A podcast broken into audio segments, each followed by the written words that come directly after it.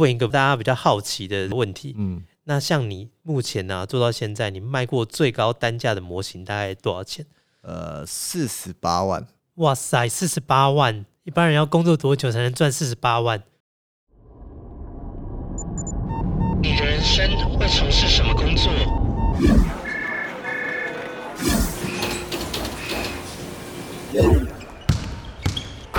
你的生命会如何展现热情？我是 Vance，我在这里陪你一起找出内在的知恩精神，在变化多端的世界与产业里，获得快乐与自信，成为晋级的知恩，Enter to Win。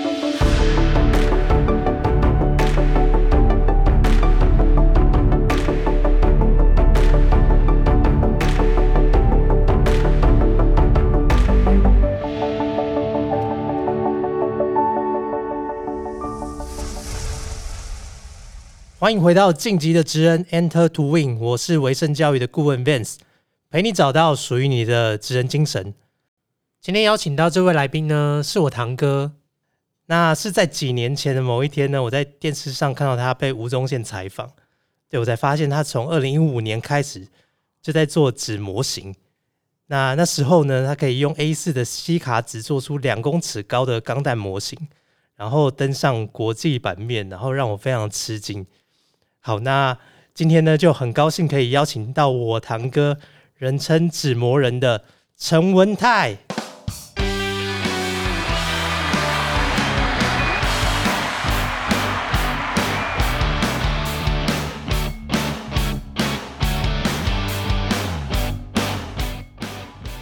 Hello，大家好，我是文泰。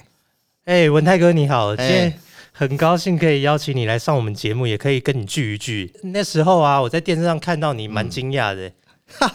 对啊，我记得我们小时候好像每年过年的时候都会回阿嬷家嘛，那时候阿妈家，一年都会聚会一次。对对没错。而且长辈叫你的名字的时候，通常我都会听错，以为在叫我，对啊，因为我们这几个的名字都太像了，对不对？对对，然后好像从从阿嬷不在之后，我们就比较少见面了。对啊，基本上因为长辈他们家长就不在的话，他们也很少聚。对啊，所以那时候在电视上看到你，我真的是蛮惊讶。然后后来哎，在 FB 上面看到你哎已已经红了，已经红了。对，哎，一开始你要不要先跟大家自我介绍一下你自己的学经历，好然后从毕业之后进入到职场到现在的工作？啊，我本身是学电机的，我是一路读到华夏技术学院的电机系毕业的。那毕业之后呢，我在德州仪器就业的时候在进修的，因为那时候公司有补助嘛，所以我鼓励我们员工去考。这么好、哦，对对对对对，所以是他那时候还是全额补助，所以啊我读书是不用钱的。是挑员工吧？没有没有没有，真的只要你够上进，想考就可以。哦，对老板有看出你的上进，对不对？因为我高职毕业就当兵了。嗯，那当兵回来退伍的时候，就找工作，一路差不多三四个工作吧，有当过咖啡师啊，嗯，做过业务啊，做过技术员。后来我投履历的时候，这家德州仪器也是经过履历找到我的。对，然后当初他们问我说：“哎、不好意思，你有听过德州仪器吗？”那时候我还傻傻，我说我没听过。我后来才知道，原来他这么大一间。真的，然后就进公司之后，鼓励员工读书，所以我才去进修到华夏技术学院。毕业之后，我在德州仪器待了十一年的时间，大部分时间都是做大业。对，然后其实嗯，整个工作环境在电子公司来讲，他的生活圈太小了。对，那我们怎么这样接触都是那些人，嗯，变成说有点压抑。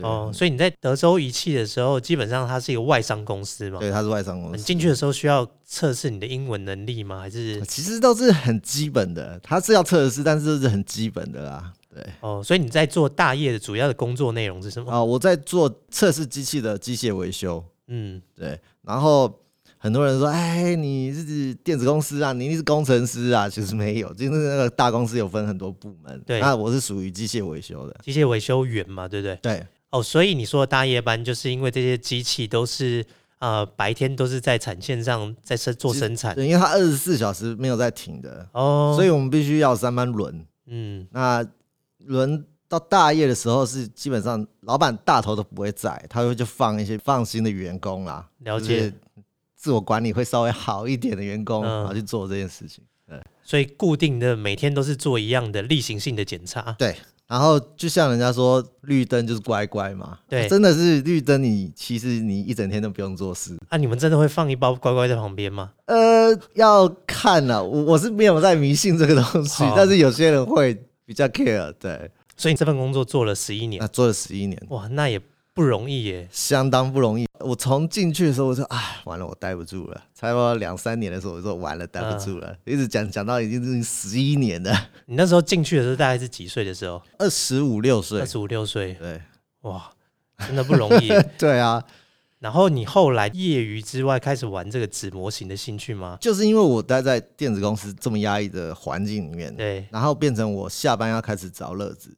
对，呃，因为我的作息跟人家不一样，那下班已经是凌晨了吗？就早上七点，哦，早上七点。但是你的朋友呢都已经要上班了，然后他也不会来找你，因为知道你是大夜班的，找你你也不会出来。完了都没朋友了。对对，就完全没有朋友，因为我们呃轮班的话，放假制度也很奇怪，对就是我们可能半年才会轮到一次六日，哦，对，然后大家不找，那我怎么办呢？那我只要自己找乐子，我就开始上网找一些资讯，然后就看到哎，纸模型这个东西蛮好玩的，因为你、嗯。你就下载嘛，你也不用花大钱，你就下载，做坏就做坏了，对哦，嗯，所以你后来就是自己找乐子，你大概玩了多少的时间，开始找到说，哎，这个东西好像可以做出一点什么成品哦。呃，差不多一开始玩到两三个月的时候，觉得可以开始玩一点比较特别，因为我查资料啊，就发现哎，诶怎么大家是千篇一律，资源都是国外来的，对，所以我们必须要到国外网站找资源，嗯，大家做的东西都差不多。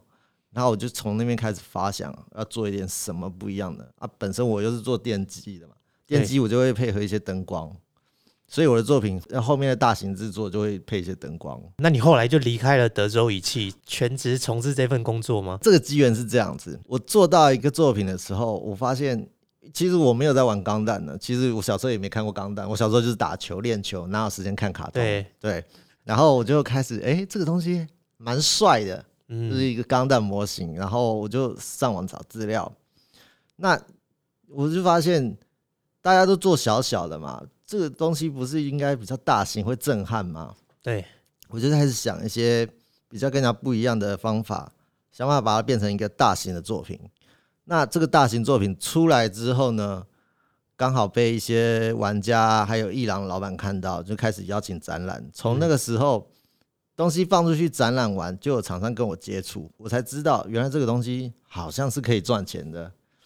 从那时候接到订单，接到一个数量的时候，我就发现这是不是我应该跳出来一个机缘？因为我在电子公司其实环境实在太压抑，我就开始决定，好，那我就跳出来做这件事情。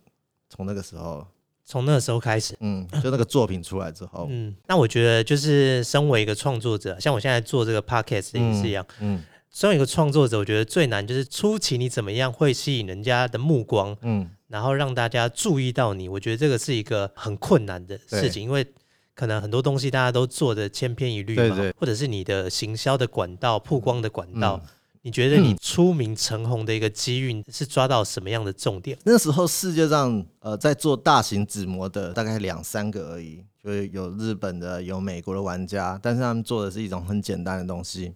但我这个东西一出来之后，有很大的回响。然后因为他发现我的这个东西不但大型，会发现它的整个体积那个构造，感觉就是往后倒，不会好好的站在那边。那变成哎、诶好像我做的很特别。那大家发现这件事情之后，开始来询问我，然后有厂商邀约嘛，对我就发现哎、诶这个邀约不断，我就想、啊、好像是可以哦，因为这个作品被大家看见，嗯，那我就发现，我是不是就朝这个方向？我之后的作品其实都跟大家都不一样，就是一直不断的改进啊，或者什么，而且我自己也不断的在做这个这纸模型，就做进修了。因为纸模型在一开始的玩家都是网络上下载，台湾其实很难找资源，对，网络上下载做出来大家都一样。那这个东西是怎么产生的？我后来去研究，哦，原来它是要做成三 D 模型，三 D 模型再拿出来拆成平面。嗯那我就开始去想说，我要怎么学这些软体，让它变成我自己的东西。嗯，结果发现这一头栽下去的时候，哇，那个学费惊人，就是花了时间就，那我是奇怪当初怎么没有人在教这个东西，因为这个东西蛮难上手的。对。那你刚才讲的都是在作品本身的特色啊，或者是制作上面。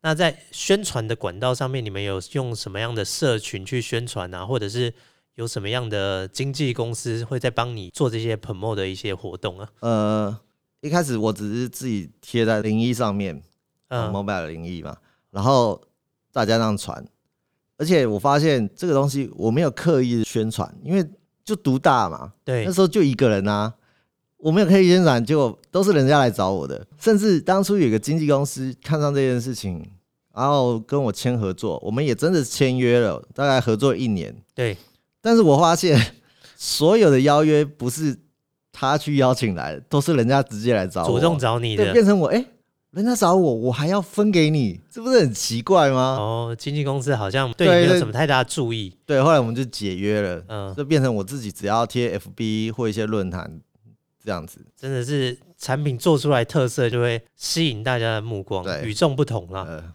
哎、那你什么时候有开始玩模型的兴趣啊？你小时候有这样的兴趣吗？呃，大概国中的时候吧我，国中就有玩模型，那时候是玩什么模型？军事模型，军事模型对，坦克啊，对对战斗机那种，是不是？塔米亚的那种坦克啊，战斗机啊，我记得那个都很小，对不对？对，很小，然后是不是要用刀片去切它的那个零件，还是怎么样？切口钳切，然后再粘嘛。对，然后小时候非常爱那种军事模型，着迷。然后有一次我爸吧，对，他看到我玩成这样子，他啊，当场把一台 F 十四的那种战斗机啊，那其实那一盒很贵，那时候小时候一千多块，那不得了，那个是一千多块，不知道现在多少钱了。对，他就把它砸烂，阿贝怎么这样子？阿对贝怎么样？他自己不是也玩摄影玩的很疯吗？对，就是就那时候我有点受伤啊。虽然他后来他把它砸烂之后是还买了一台，但是我已经你知道内，心受挫。对对对，我就不敢啊再去玩这个东西了，变成玩一些什么四驱车啊什么的。四驱车就是要用充电电池才会对，冲得快那种。对，对玩了四驱车，后来就是离这个模型越来越远，嗯，然后一直到后来上班接触这个东西的时候，我才发现，哎、我小时候爱玩模型，那这个只做了，我就随手做就好了。对。嗯可是这种纸做的模型是不是对切工要很讲究，用美术刀啊？对，重点就是你一开始在玩的时候，大家都美术刀嘛，对，我真的是练美术刀，真的是手都已经长茧死茧了，你知道？已经练到那个手指都弯弯的。然后后来发现，我现在做到我这个程度了，我有可以能力买机器，我干嘛切那么辛苦？对。对，所以我现在很少用刀片了，有机器。那以前在练美工刀的时候，你是你本身小时候就已经对于刀片的使用啊啊很熟悉，还是说为了做这个纸模型才开始练刀工？以前国小的时候不是很流行那纸雕吗？对，哦，然后那时候我超爱的，因为我觉得、小时候就喜欢纸雕，对对对，我嗯觉得很疗愈嘛。那时候我还记得我雕了一个孔雀吧，一个造型。那个不是过年才 在雕的对对对那种吗？对，可是我们不知道我们那时候在红什么，就是大家都在雕，下课都在雕。我就发现那个孔雀雕完了，哇，还蛮有成就感的。所以其实你小时候对于刀工就已经蛮厉害了。嗯，所以我觉得我后来在教学的时候，我就发现，为什么现在小孩子不会用笔刀啊？我觉得很奇怪。我那五六年级就在用笔刀了，现在小孩子没有在用笔刀。这笔刀还除了手指的力量之外，还是很注重这个腕力。对，而且它它要顺嘛，有些时候嗯对那个线啊，然后奇怪，我后来做教学的时候，明明就是跟我同以前在玩笔刀的年纪的小朋友，已经那个没办法去顺那个线，我就觉得，诶，怎么那么奇怪？是不是因为学校已经比较担心这种危险的工嗯，具，所以不再让他们使用？所以腕力不够。对对对对对，哎，那你开始做纸模型，你刚才有提到说，越做越想到要透过一些软体呀、嗯，然后去做一些进修，才能去做出这种三 D 的模型。对，你一开始是学什么样的软体啊？呃，三 D Max。三 D Max 对，但是我发现学的时候，它这个软体非常不友善，因为它也没中文哦，对，啊，那几万个指令，结果我只用那几个指令就够了，自学吗？还是你花钱那上课？我全部都自学啊。嗯，然后我发现啊，好累啊，自学的那个精力花费在跟工作的时间一样，因为我觉得学东西跟工作，哇，我变得那个时间很压缩。我发现那时候真的是蛮累的。哦，那自学怎么样去测试这些功能啊？都指令，然后都是英文，你也不知道这功能怎么使用。好险，现在有 YouTube 啊，哦，就是上网一直看啊。了解。嗯所以你这个大概学了多久的时间才开始比较会操作这些软体？我大概学了半年，半年。因为因为我觉得这个是比较迫切的东西，因为嗯我已经跳出来做了，我就必须要跟人家不一样。因为呃中间有很多来邀约的，像故宫啊或者捷运啊，他们要做一些公关品啊，嗯，我变成说我一定要想办法克服这个难题，因为毕竟这种东西没有人教你，你又不做，那钱就会跑掉啊。所以人家都来找你了，那你一定要想办法克服。对我就是那时候因为邀约开始进来，我就强迫自己要学习这些东西。哦，所以那时候你就觉得三 D Max 这个软体是最能做出模型的软体吗？还是你有 survey 其他的一些软体？在那个时候我是这样认为，但是后来有一些呃软体出来，我觉得好像也不错，但是我已经没有时间去 学学它。对对嗯对，像做三 D Max 的时候啊，嗯你们要做到类似成品的感觉吗？就是包含这个渲染完的这个呃成品。如果是说呃它带贴图的话，嗯，那我们就要把贴图都上去，哦，我才有办法做出来。对，那如果这个东西不带贴图，是颜色可以克服的，嗯嗯，就是一些色卡纸啊、拼贴啊就可以克服，那我就白膜就好了。OK，、嗯，所以后来都是用三 D Max 做出来的模型去跟客户去做沟通。对，沟通完的时候，你才进入拆模嘛，然后你要试做，试做东西出来给客户看的时候，客户再决定，哦，哎，这个东西还不是要修改，哇，那一修改，你要再回三 D Max 再重新弄一次拉线什么，拉完再拆一次，再做成品送给对方，变成是说你在接案子的时候，你就要沟通好，你可以修改几次，对，因为我曾经遇到日本公司游戏公司，哇，那个那个修改不得了了，因为他们连差一点点都是跟你要吵很久，哦，有公差都不行，是不是？对，对对对对对对，变成是这样子，日本人做事比较要求严格啦。对，而且甚至有一次，我明明就觉得这个东西是已经完美了，嗯，他就觉得哎、好像不对，我就后来就拿他们的图直接合上我的线，你看一模一样啊。对才觉得哦，那就没问题。对，感官上觉得有一点差异。对对对，很奇怪，因为他们在游戏里面的时候，三 D 的样子，他们没有看过实体做出来变成怎么样子，嗯，，对，所以会有差。了解。啊，那你自己觉得做这个纸模型最有挑战的地方是在哪里？最有挑战的软体的部分，当然就是建模嘛。嗯，那手做的部分，变成是说，呃，这个东西要做多细，或者是用一些什么异材质结合，嗯，那这个东西才会跟人家不一样。对，那那比较挑战就是呃，像我刚刚有提到我说电机嘛，那我就会想办法配走线，啊，那个灯光看起来就是跟人家不一样。一样的钢弹为什么摆出去，哎、我的就是比较好看，就是这种差别。然后这个是嗯最有挑战的地方。对，那刚开始在做纸模型的时候啊，你说你在上网研究嘛，然后一开始只是为了找乐子，对。对，然后后来你就是想要做成商品贩售嘛，商品贩售中间呃有一段过程，其实都有在做。嗯，那其实我发现台湾人对这个商品贩售的概念比较没有著作权这方面的观念。其实我发现，呃，很多东西做出来，他们只要买档案，他就给你买一份就好了，然后他就剩下是 copy，然后再拿去不知道哪里卖，或者是、对变成是这样子。而且做这个创作比较难的就是，呃，这个当商品都出来之后，我卖可能就卖你一个，结果你 copy 这么多，对我就整个利润就是不符成本，然后我花了这么多精力在这个上面，变得我就一个人就是很挫折啊。后来我就觉得，那开发商品我就先暂停，我变成就是说我只要接商案，对所以你刚开始说开发商品的时候，是把模型的档案也会提供给人家，我档案不会给，但是你总要给人家纸本吧，对，说明书要吧，这东西出去他就可以 copy 了。然后他就 copy 成量产品，对对？对啊，那你自己怎么没有想到说，哎，在做商品贩售的时候，直接做成量产的产品，去在市面上贩售，然后可能做个品牌啊，对啊，嗯这样不是比较节省你的时间吗？这个东西变成是说，我要做开发商品，我要找厂商，然后再做输出，我要嗯。投入时间，而且我可能要冒着被 copy 的风险，东西出去卖不完，就会变成一叠纸在你家，对，对，变成是这样子，变成我是想说，这东西对我来讲太复杂，因为我是一人作业，嗯，一人作业，那我我在我可以掌控的范围做会我会比较好做事，因为如果商品量化的时候，我变成我一个人没办法应付得来，嗯，我又要去防这些 copy 商品的，我又要去跟厂商沟通怎么通路啊什么的，对，我变得太复杂。嗯，那我可以控制就是定制案、商案来邀约的，我可以把这个品管做好，我觉得比较重要，因为我品牌已经 出来了。对，我万一顾不好的商业模式的行为的一些量产品，我会觉得会很麻烦。嗯，所以后来就是比较偏这种克制化的商品。对，哦，克制化是可以克制到什么样的程度啊？你有没有接到一个最难的嗯克制案，然后觉得哇，怎么要求到这么细啊？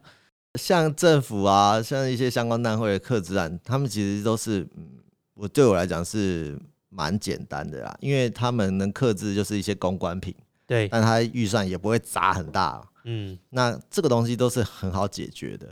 很麻烦的就是私人收藏的定制，那个就比较麻烦。私人收藏家，对、嗯他们那个就比较麻烦，他们要求的就是我这个应该要什么样的姿势啊，我的灯光要怎么呈现啊，那个就比较麻烦。所以那个姿势他们是会当场摆给你看吗？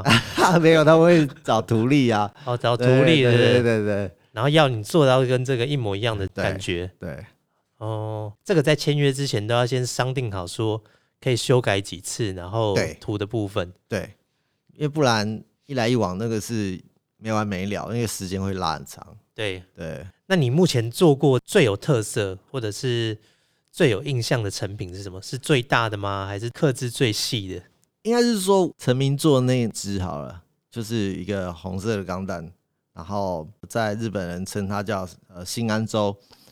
那一只比较特别，是因为我刚开始做，我是用家用的 A4 印表机对，，A4 印表机，大家想说哇这么大，怎么会用 A4 印表机？怎么会把它拼成这样子？其实它的工蛮复杂的，我就变成一张图档下来，放大之后呢，我再把它拼贴在大张的厚纸板，我再从大张的厚纸板手把它切那个零件，刀工就是从那边练来的，因为那个纸板很厚嘛，我就变得很大力，割好几道才能穿那。是什么样的纸板呢、哇它大概有一千磅的灰卡厚纸板，那是儿童百科全书那种封底、硬封底、硬封面那种哦，很厚的那种。哇，那怎么是用手切啊？对，那就是用手切，手切之后才把它折成零件，而且人家觉得奇怪，这么厚的东西你怎么有办法折它？对，啊，不好折吧？真的不好折。但是我发现有一些方法可以克服它怎么折，嗯就，是那些方法让他觉得好奇，但是那个东西我通常都没有透露给人家。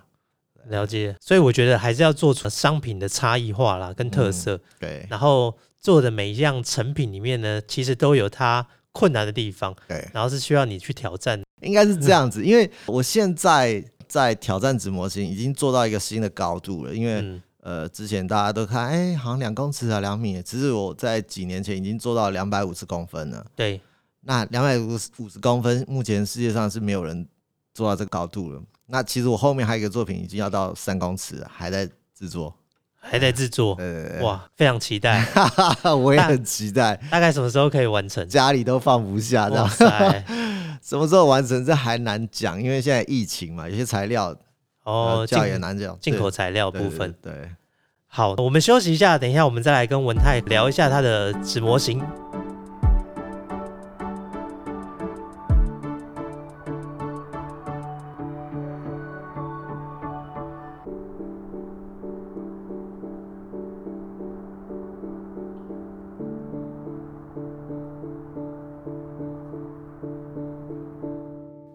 泰哥，你刚才嗯讲到说，哎、最近这个疫情的关系，这些材料啊要进，可能都会遇到一些问题。对对啊，你自己当初在做这个商业化的时候啊，就有开始要评估要投资哪些用料嘛，包含这些进口的纸。呃，有有有，我们在找纸的时候啊，对，一开始很傻，因为想说，哎，我就做小东西嘛，我就到文具店啊。对啊，一般人就想说文具店找一找就好了。对，后来发现进口的纸在文具店其实卖的超级无敌贵。嗯，嗯，那个价差大概差多少？呃，它可能一张 A 三的吧，进嗯口纸，然后什么花色这样子，A 三一张可能卖三十块。对，，A 三大小。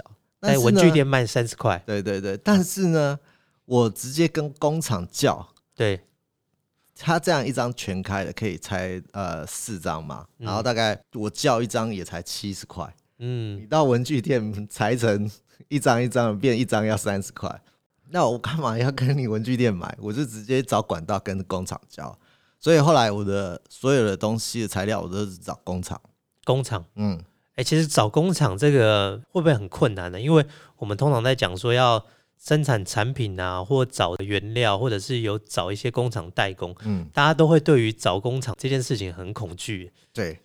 但是那时候我发现我要找工厂这件事情也是蛮顺利的，嗯，因为我东西做出来了，呃，FB 就会有一些相关的人来加你，对，然后加一加，我那时候也没有想说要弄什么粉丝团啦，我就是个人 FB 在经营嘛，我嗯就加一加。我有的时候问，哎、我那个纸张啊，是不是有什么厂商可以帮忙一下？哎，这样问还真的有，然后从那样的管道找到一些厂商，对，他们就会寄目录给你，然后就决定啊、哪一家哪一家来做比较。嗯，所以我在找厂商的时候，纸张是还蛮顺利的。然后找到之后开始叫纸这件事情，我就觉得，哎，原来这个是这么方便的事情，我还跑到文具店做这件事情，太傻了。所以这个是进口纸的部分吗？对，因为，光纸就是呈现很大的差别。我今天如果说用一种 Double A 的什么，好像办公室那种纸来做，跟我用进口纸做同样的东西，那成品就差很多。嗯，对，哎、那为什么进口的纸是工厂会出货啊？工厂它是这样，台湾的工厂进口纸，它会叫呃大量的国外纸张，对，他们放在他们的自己厂房，嗯、然后再当然会有印刷公司啊，跟他们叫纸，这样子相关流程是这样子。哦，对，所以各个工厂不是说自己生产纸的工厂啊？呃，自己生产纸也有，但是他们的纸张可能就是不是我需要的。哦，嗯了解，嗯，所以有点像是贸易进口。对对对，嗯，那除了在进口纸的用料之外啊，你有没有为了要提升产品啊这个模型的品质，嗯，有去做过哪一些设计跟改良？第一个就是防水嘛，对，然后哦，防水要怎么做啊？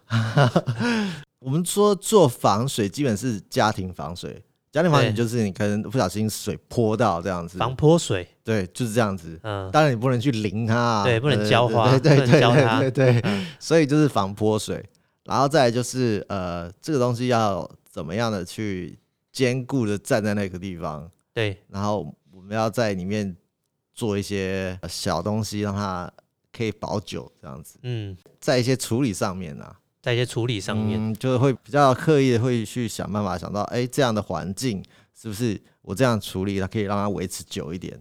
对，呃，有些模型呢，我甚至用了汽车精油，你知道，就是那种表面会亮亮的那种，对，对，去喷，嗯，让它产生保护，所以它会硬硬亮亮那种。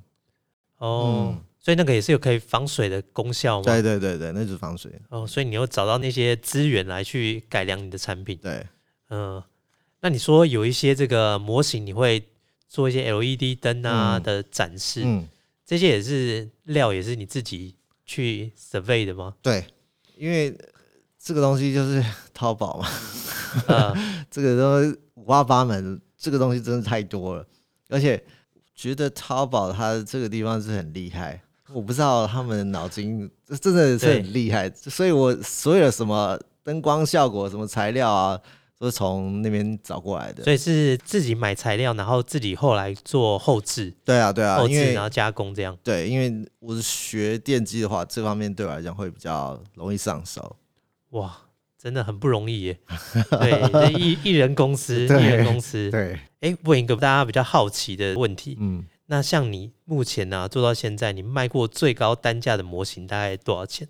呃，四十八万，哇塞，四十八万！一般人要工作多久才能赚四十八万一只吗？一只四十八哦，万，是你刚才讲的那个最高的钢弹吗？对，大概两百五十公分那一只两百五十公分那一只。那只你做过一只吗？还是你同样的作品你有做过好几只？那只就一只，嗯，对，那其实两米的那就好几只了，两米就好几只。呃，哦，那你是怎么样找到这些买家？哇，花四十八万买 买一个纸模型、我欸，这是个人收藏吗？还是是个人收藏，他们他甚至有一间收藏馆嗯，专门收这些东西，然后对，而且是私人收藏馆。对那人家是也是在 FB 找到我的，其实基本上我不太需要去捧摸我自己这种这种东西，就是就是嗯人家会来找，因为就一个人独大嘛。哦，所以也不是你去找买家，就是买家自己找到你的。对对，因为我觉得每个大孩子小时候的梦想就是可能爱机器人这一块，可能就是希望家里有一个很大的机器人放着，对，而且又是他们爱的角色。对，哎、所以你卖出两百五十公分的这个机器人，嗯，这个是你在离职之前还是离职之后的？离职之后了啦离。职之后了。对，这已经好一段时间了，嗯因为我中间已经做了很多东西了。哦，就越做越大，越做越大。对然后现在是在挑战三百公分，对，我、真的是很不容易。哎、那文泰哥，你觉得从事这个领域啊，是嗯怎么样改变你的人生呢、好，这我觉得这是很大的一个改变，因为我那时候德州仪器出来之后，我发现原来我在那样的环境去工作的时候，自己非常不快乐嘛。嗯，那做了自己喜欢的东西，然后接触这么多人，发现自己整个人面也广了，然后跟各种邀约啊，然后甚至认识艺人啊、朋友啊，我就觉得，哎、跟我以前能接触的那个环境也太不相同了。你小时候你怎么会想说啊？原来你会因为这样的机缘认识梁静茹，认识，小马哥，就是逆子君他。